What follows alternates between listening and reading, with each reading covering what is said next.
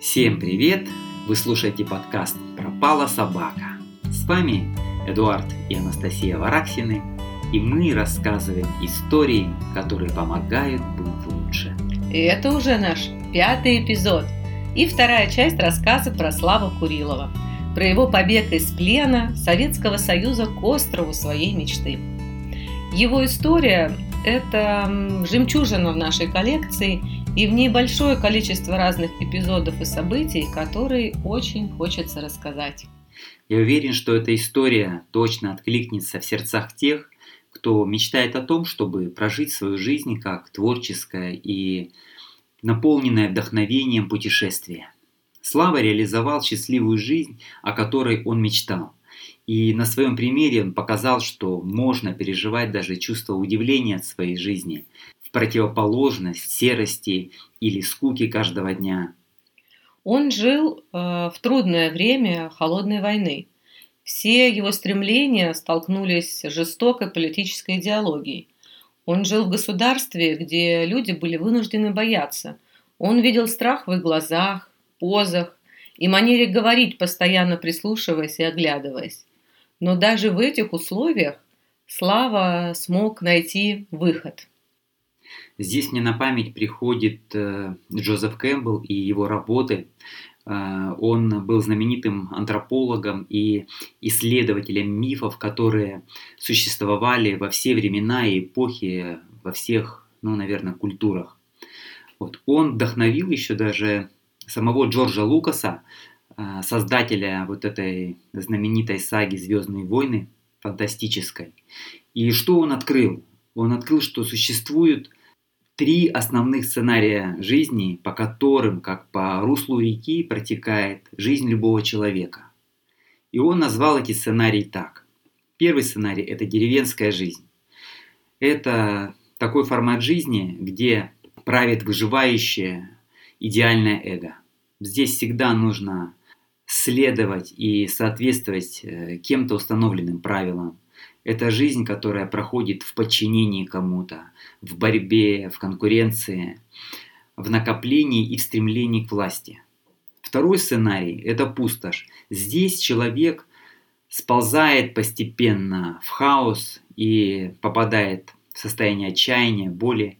И основное переживание в этом сценарии – это состояние бедности, апатии, даже отречения, деструктива. Но третий сценарий, он очень особенный. Исследуя разные культуры, Кэмпбелл нашел, что во все времена, во все эпохи э, были такие люди, которые прожили жизнь как путь трансформации. Вот, и они запомнились поэтому, как герои. Такая жизнь не о богатстве и славе, а наоборот, о пробуждении внутренней силы духа, о гармонии, о любви. И этот сценарий он назвал путешествием героя.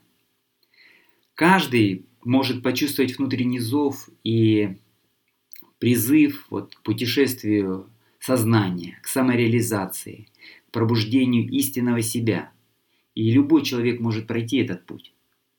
И у нашего учителя э, Стивена Гиллигана есть знаменитый тренинг, который так и называется «Путешествие героя», он был сделан на основе моделирования гениальных людей, которые проходили преображающий путь. И что он заметил? Что люди, которые на пути героя находятся, они придерживаются близких установок мышления. Он выявил основные шаги, условия, ну, можно сказать, некие ключи, как прожить жизнь не в пустоши, а прожить жизнь как путешествие героя. Но об этих ключах, об этих принципах а, мы расскажем в конце истории. И интересно, что как раз Слава Курилов – это пример того, как прожить жизнь как путешествие героя. Его поступок был похож очень на бунт души, э, которая больше не могла продолжать существовать в той ограниченной роли, которую ей отвели в то время. И он совершенно не соответствовал вот этим правилам и стандартам, а наоборот, он шел э, другими дорогами, шел всегда туда, где нет вообще никаких дорог и сам зачастую оставлял первым след. Вот. Во-первых, он первый появился на острове, mm-hmm. а, то есть со стороны океана, и то есть никто до него этого не делал и не приплывал на остров со стороны океана. И там еще будет у нас один интересный эпизод, где также он прошел через непроходимую тундру и э, попал в поселок на берегу Баренцева моря по своим делам, и он тоже был первым, кто через этот маршрут появился там. Славе в его жизни вообще открылось какое-то особенное состояние, в котором он почувствовал себя по-настоящему живым, словно оказался в своей стихии. Он услышал свой внутренний зов, свой внутренний голос, появилась связь с настоящим, истинным собой и волнующий к себе вот этот чарующий мир его мечты. Напомню нашим слушателям, что в этот мир своей мечты, про который ты говоришь, он буквально нырнул. Он совершил свой знаменитый побег в 1974 году, прыгнув в районе Филиппинских островов прямо в океан. И это был борт самого большого судна того времени. Он назывался Советский Союз. С борта Советского Союза. И через трое суток одиночного плавания он вышел на берег тропического острова с красивым названием Сиаргау. И в предыдущей части мы рассказали о том, какими захватывающими и интересными событиями и приключениями были наполнены его детские и юношеские годы. А сейчас хотим продолжить наш рассказ а, о его студенческом времени и дальше. Когда Слава поступил на факультет океанографии в Санкт-Петербурге, он, конечно же, столкнулся с неприятной действительностью, большим разочарованием – всех студентов погрузили с головой в чертежи, формулы, бесконечные таблицы. И если бы изредка среди цифр Славе не попадались слова течения, приливы и волны, как он говорил, его учеба напоминала бы больше бухгалтерию. И вообще его пугала ситуация, что он может стать специалистом океанографии, но так даже и не увидеть, и не приблизиться, и не увидеть своего любимого моря. Но, к его счастью, вскоре на кафедре была организована первая группа подводных исследований. И это было знаком судьбы, вот, в которой он принял самое активное участие. Для этих целей была использована очень интересно, символично церковь, которая не действовала в то время на Васильевском острове. И внутри этой церкви под самым главным высоким куполом установили водолазную башню высотой по 30 метров – и церковь была в буквальном смысле забита вот этим оборудованием различным, компрессорами, оборудованием с подводных лодок. Я вспоминаю, что по приказу командования водолазы должны были погружаться и тренироваться совершенно голыми. Это интересный вот очень Но факт. с ними были девушки, но которые попали туда с большим усилием. И им разрешили одеть купальники. Слава вспоминает, что выход в воду был прямо у иконостаса, и сидя под давлением, они глядели и рассматривали через иллюминаторы роспись Божьей Матери, распятие Христа. И это для него было, как оказалось, то есть тоже таким и духовным опытом. У Славы всегда были особенные отношения с Богом, и это время, 70-е годы было время большого теизма, и на каждом предприятии и в институтах постоянно читались лекции о том, что Бога нет. И Славу очень привлек этот э, сам контекст. То есть он задавался вопросом, почему так настойчиво рассказывают о том, чего нет. Видимо, в этом что-то наоборот и есть.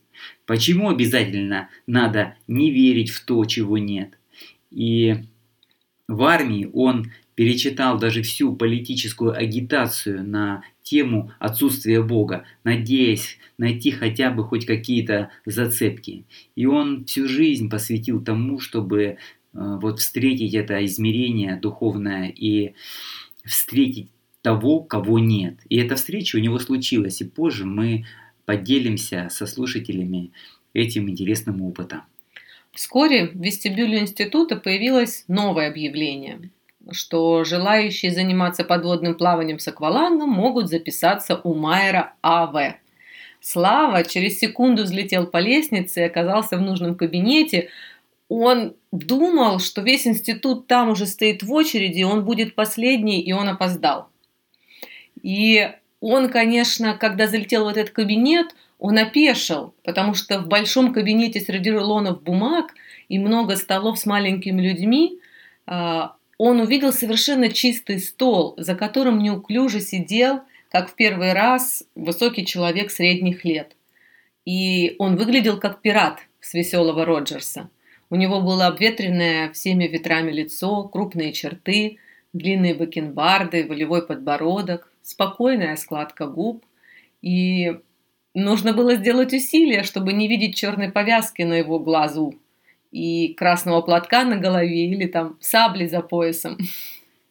Это и был Анатолий Викторович Майер, который сыграл колоссальную роль в жизни Курилова, и это, конечно, была их судьбоносная встреча.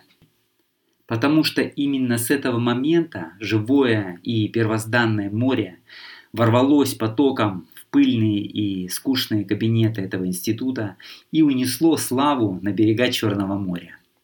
Он вошел в состав группы подводных исследований, которая на все лето отправлялась в морские экспедиции к Черному морю, и там они каждый день в любую погоду выходили на маленькой лодке в море, погружались с аквалангами на глубину, делали разные эксперименты, а ночью купались при свете луны и звезд.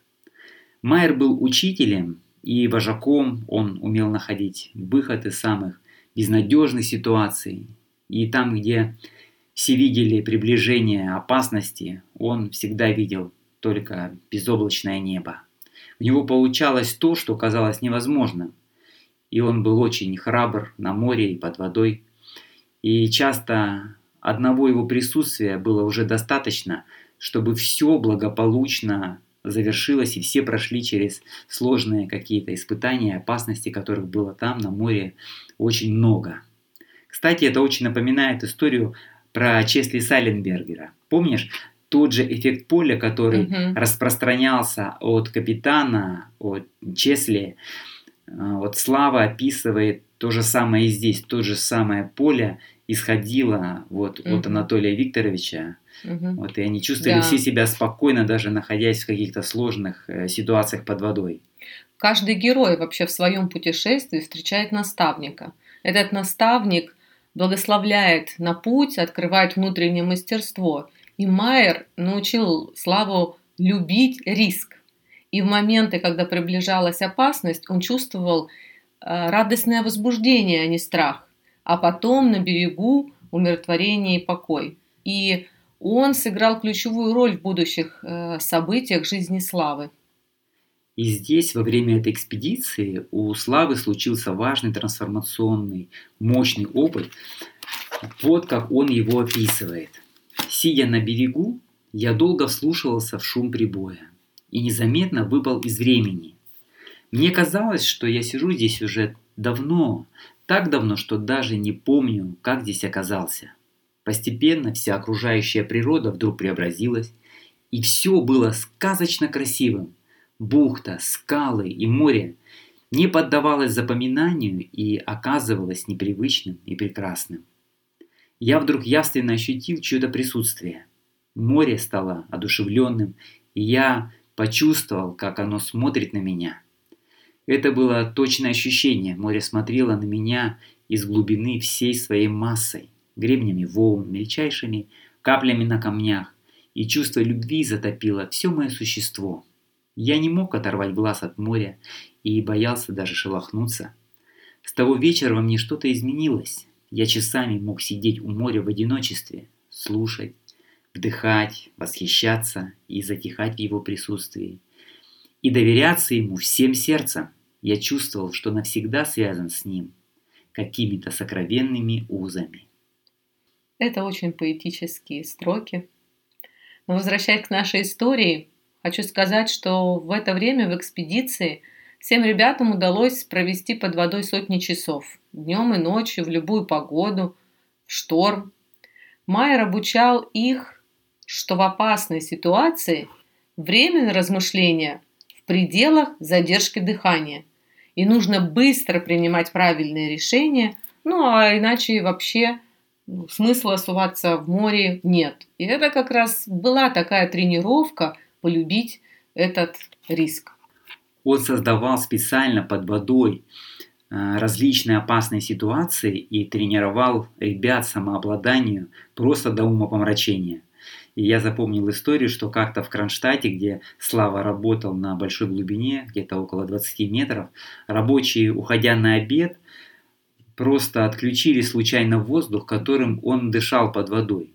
И только благодаря э, вот этому навыку самообладания, который он усвоил, ему удалось дойти до стенки дока, дыша через очень маленький аварийный баллончик. Опасно. Вот его достали, но он уже был без сознания. И когда он очнулся, никак не мог надышаться и вспоминал о том, какое же это наслаждение просто дышать. И примерно в это время ему выпал редчайший шанс поработать с самим Жаком Кусто на совместных исследованиях под водой в Тунисе. А, стороны договорились, что наша сторона должна была послать свой буксир с командой инженеров-водолазов в Монако летом 70-го года. Но проект сорвался, не дали виз и все пошло прахом. Потом еще выдался один шанс поработать Жаком Кусто на атоллах в Тихом океане. Экспедицию назвали «Южный крест». И само название, водолазную часть всей экспедиции полностью разрабатывал Слава. И специально для этого научного проекта он даже заочно закончил мореходное училище и получил диплом штурмана дальнего плавания. Представляешь? Интересно, что его мечта детства стать штурманом все-таки осуществилась. Да. да. Но когда дело дошло до виз, опять экспедицию запретили, а виз не дали. То есть шло постоянное какое-то противодействие, а Кусто послали других людей, которые с водолазным опытом и работами вообще не имели ничего общества, но за, общего. Но зато они были с визами. Вот. И Кусто их не принял. А ребята вместе с Майером э, были вынуждены читать длинные репортажи об этой экспедиции в журнале «Вокруг света», но без них. Позже запретили проект организации Института подводных исследований и испытания подводных батискафах, и Славе опять не дали визы и секретности. И что делать? Он пришел к выводу, что единственное обстоятельство, которое могло препятствовать его выезду за рубеж, это Славина родная сестра. А, она вышла замуж за индуса несколько лет назад и уехала жить в Канаду. С тех пор он, конечно, ее никогда не видел, но это могла быть веской причиной.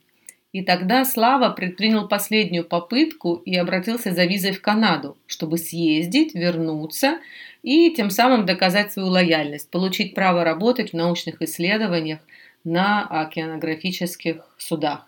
Ответ на этот запрос меня очень удивило, что пришлось ждать целых полгода. Сейчас мы можем получить визу в любую страну практически онлайн, то есть в режиме реального времени. Но тогда, Слава, даже сложно это представить, терпеливо. что терпеливо ждал а, как бы свою судьбу целых полгода. И этот ответ, когда он пришел, он просто прозвучал как приговор. Товарищу Курилову посещение капиталистических стран считаем нецелесообразным. И вот интересное тогда родилось состояние, и что почувствовал э, Слава, что один за другим уходит за горизонт мои корабли а у меня не было никакой надежды, никакого просвета. И я понял, что никогда не смогу увидеть то, о чем мечтал, что меня уже точно никогда не выпустят на свободу. Ужасно сидеть в этом сонном городе, зная, что за ним находится прекрасный громадный мир. Жизнь этого удивительного мира просто проходит мимо тебя – ты чувствуешь себя как птица, которая не может летать, как парусник со спущенными парусами, как человек, навсегда прикованный к инвалидному креслу. Одни названия мучают. Мадагаскар, Гаити, Таити.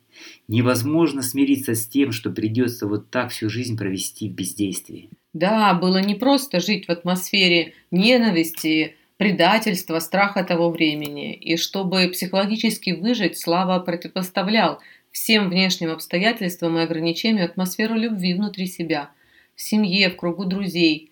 Его за глаза даже называли счастливым идиотом. Он, мне кажется, владел каким-то таинственным огромным богатством, состоянием сознания, в котором совершенно не было ненависти. Он любил мир, жизнь, был счастлив. Даже в своей книге у него нет э, интонации осуждения, нет контекста ненависти и боли. Это действительно очень необычно и очень интересно, как можно, сталкиваясь с такими обстоятельствами судьбы, тем не менее внутри сохранять мир. И в этом, конечно, проявилась вот именно красота и особенность его характера, его души.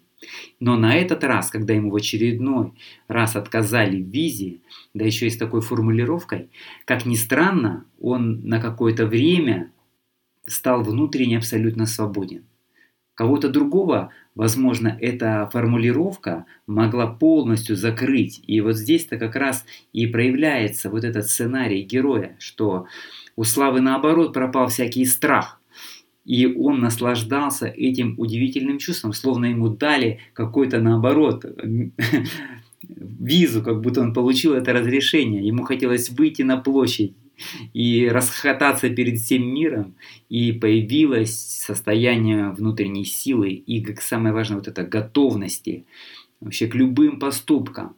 То есть такое ощущение было, что это не он родину предал, да, а наоборот, его предала родина, и теперь никакие патриотические чувства его больше не связывали. Он стал абсолютно внутренне свободен.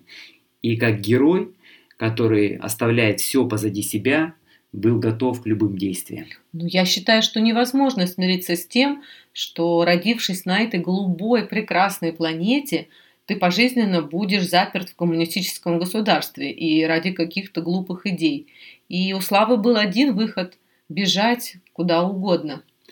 И это был ноябрь 1974 года, поздняя осень, и в один из пасмурных дней ему вдруг на глаза попалось объявление в газете, что через месяц большой пассажирский лайнер идет к экватору с туристами на борту в круиз из зимы в лето. Причем виз не требуется. И в течение целых 20 дней лайнер будет находиться в открытом океане без заходов в иностранные порты. Место сбора – Владивосток. И решение было принято сразу. Надо брать билет только в одну сторону. И ни о каком возвращении не могло быть и речи. Славу накрыла просто неописуемая радость. Ведь это был шанс, который упускать просто нельзя, ведь неизвестно, а появится ли вообще следующий. И он даже не предполагал, что само принятие вот этого внутреннего решения уже станет действием. Потому что раньше он мучился желаниями и мечтами заглянуть за дальний горизонт, увидеть южные моря, тропические острова. Но теперь в его фокусе оказались только конкретные шаги и действия, которые и привели его, кстати, во Владивосток на борт этого судна Советский Союз. Но по пути самолет совершал остановку в Иркутске, Красноярске, Хабаровске и везде приходилось выходить. И мне осталось в памяти восприятие славы в это время, когда он находился в особом состоянии, и он так описывает этот перелет, как человек, который возвращается в какой-то долгожданный мир после длительного и вынужденного ожидания. Вот расскажи про этот эпизод. Да, он очень мне нравится, как его описывает Слава, потому что уже э, шел декабрь месяц, стояла зима. То есть он говорит о том, что были 40-градусные морозы, когда они летели вот э, на самолете и выходили в этих городах Красноярске, в Хабаровске, в Иркутске. Везде дул пронизывающий ветер. И он видел людей, закутанных с головы до ног, лиц не различить. Все старались повернуться спиной к ветру и сжаться в комок. Движения были неестественными. И от одной мысли «жить здесь годами» можно было ужаснуться. Картина за бортом напоминала ему скорее, что он попал на какую-то обледенелую, заброшенную планету, которая пострадала от какой-то чудовищной катастрофы, где люди не живут, а выживают, и куда лишь изредка залетают одинокие космические корабли. Как же вообще здесь можно жить? Да, как здесь можно жить? Но мы живем уже. Много лет. Много лет, да. Отход лайнера был запланирован на 8 декабря. История этого судна для меня весьма примечательна. Оно было построено в 30-е годы в Германии и называлось «Адольф Гитлер». Это было самое большое судно того времени. Ну, можно сказать, что личная яхта фюрера, которая досталась Советскому Союзу как трофей во время Второй мировой войны. В начале 70-х это все еще было самое крупное грузопассажирское судно в стране. Когда Слава прилетел во Владивосток, а, они уже немножко запоздали, и к тому времени уже на Советском Союзе на лайнере собралось больше тысячи туристов со всех уголков страны. И первым делом он осмотрел судно а, как раз глазами беглеца. К его огромному разочарованию лайнер был меньше всего готов для такого побега, и он выглядел такой хорошей добротной тюрьмой. Борта а, судна шли вниз к воде не по прямой, как у всех судов, а внизу закруглялись бочонком. И если бы кто-нибудь вывалился, то он упал бы не в море, а разбился бы об эти круглые борта. Все иллюминаторы поворачивались на оси, которая разделяла круглое отверстие на две части. И у него был сценарий перевалиться, просто выйти через вывалиться через этот иллюминатор, угу. но в отверстие не мог бы протиснуться даже ребенок. Этот сценарий тоже отпал. А под водой, чуть ниже ватерлинии, от самого носа и вдоль всего судна до кормы были приварены широкие подводные металлические крылья, шириной где-то полтора метра. То есть, чтобы преодолеть эти крылья и войти в воду, Э, безопасно, нужно было сделать прыжок э, только с палубы, где есть, э, можно было бы разбежаться. Вот. А разбег был только на верхних палубах, то есть нужно было ласточкой нырнуть с высоты где-то 25 метров. То есть э, сделать это практически невозможно, если да. только ты не Тарзан. Да, вот. И после тщательного осмотра Слава нашел единственное место для прыжка на корме в хвостовой части лайнера, где гигантский винт отбрасывает струю воды от корпуса. И расстояние до воды именно в этом месте тоже было 14 метров.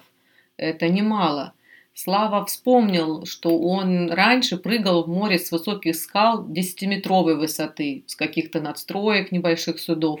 Но с такой большой высоты на скорости он не прыгал никогда – и эта ситуация вновь напоминает ту, в которой оказался, оказался Чесли Саленбергер в нашем первом эпизоде. Когда двигатели самолета отказали, нужно было пустить его в планерный режим, а он планировал только на небольших легких планерах. И у Славы тоже не было никогда никакой тренировки и подготовки прыгнуть на скорости а, в воду на расстоянии 14 метров. Но несмотря ни на что он принял решение прыгать и отправиться в этот круиз. Судно направлялось к экватору, но точная схема маршрута держалась в секрете. Было ясно лишь, что лайнер не будет заходить ни в один иностранный порт, а всем туристам объявили, что они могли лишь загорать под тропическим солнцем и разве что любоваться панорамой океана и только мысленно посещать страны, которые мысленно. проплывут мимо, невидимые, где-то недостижимые за линией вот этого горизонта. И Славе предстояло решить эту задачу. Где, когда и как можно оставить борт судна и найти в океане берег своей мечты. В это путешествие он не мог взять с собой многого, только самый минимум. Это ощущение направления, защитный амулет против акул, маску. И мысленную и... карту звездного неба. Было ощущение, что намерение притягивало все нужные события. Слава познакомился с девушкой, и она была астрономом, и она хорошо знала карту южных созвездий в этой части Земли. Общаясь с ней, он сумел запомнить их как основные ориентиры. И это спасло во многом ему жизнь во время своего трехдневного плавания. Когда уже было несколько дней плавания Советского Союза по маршруту, а, весь маршрут был объявлен рассекречен. Подробную карту плавания судна в Тихом океане а, представили для всеобщего обозрения даже с помеченными датами. И после тщательного анализа маршрута стало ясно, что покинуть судно можно только в одном лишь месте – близ филиппинского острова Сиаргао. Протяженность его была всего 19 миль, и в них надо было попасть, как в мишень из ружья. То есть это была непростая задача, потому что Советский Союз проходил напротив в вечернее время, и острова не будет видно. Спрашивать дежурных матросов в штурманской рубке тоже было нельзя, чтобы не привлекать к себе излишнего внимания. И важно еще учитывать скорость движения лайнера, чтобы успеть прыгнуть в океан точно в определенное время, чтобы остров был примерно напротив. До прыжка славы по этой карте оставалось всего лишь два дня. И у него совершенно не было страха перед океаном. Хотя для туристов борт лайнера был чем-то вроде края пропасти, куда они заглядывали, вытянув свои шеи со страхом и любопытством, вцепившись в перила. Но Слава, наоборот, подолгу стоял у борта, настраивался. Он чувствовал, что океан его любит. Он как будто слышал его зов и был готов пойти на него, не задумываясь. Вот как он сам пишет. Акулы и другие морские хищники пугали меня не больше, чем медведи и волки в лесу. Не мог же я не плавать в океане только потому, что там водятся акулы, и не ходить в лес из-за страха встречи с медведем. Кроме того, акулы представлялись мне как бы малыми частицами одного общего сознания океана, которые не способны на враждебные действия без его воли. Вот как он описывает свое настроение накануне э, своего прыжка. И 13 декабря, я хочу заметить, не самая удачная дата для прыжка или рискованных авантюр. Но, как оказалось, э, выбора у Славы не было – это был самый незабываемый день его жизни. И Слава уже не имел контроля над ситуацией. Жизнь словно текла через него. Решение было принято. И сразу после этого пришел мощный психологический эффект. Он осознал себя по ту сторону какой-то невидимой черты и почувствовал, как проснулась его душа. Эти все эффекты и состояние как раз Джозеф Кэмпбелл и описывает в путешествии героя. Он говорит, Слава, что сознание его перешло в сердце, зрение и слух исчезли, но появилось новое чувство всего – океана, облаков, музыки. Казалось, что мир стал новым, и он его видит совершенно в первый раз. И Слава говорил о том, что это огромная разница – видеть океан и чувствовать его – слушать музыку и чувствовать музыку. И он не мог больше думать о будущем, словно все будущее исчезло. То есть все внимание сконцентрировалось только на настоящем. Лайнер приближался постепенно к той самой намеченной точке, где он должен был вынужден его оставить. Это северная конечность острова Сиаргао. И вечером в назначенный час намеченное время Слава спустился в свою каюту, собрал свои скромные вещи. Это ласты, маска, перчатки. И постарался незамеченным пройти на корму. В это время дул сильный южный ветер, стояла уже непроглядная ночь, и ничего не было видно, никакого острова, Лишь повсюду вокруг сверкали молнии, и было ощущение, что приближается шторм.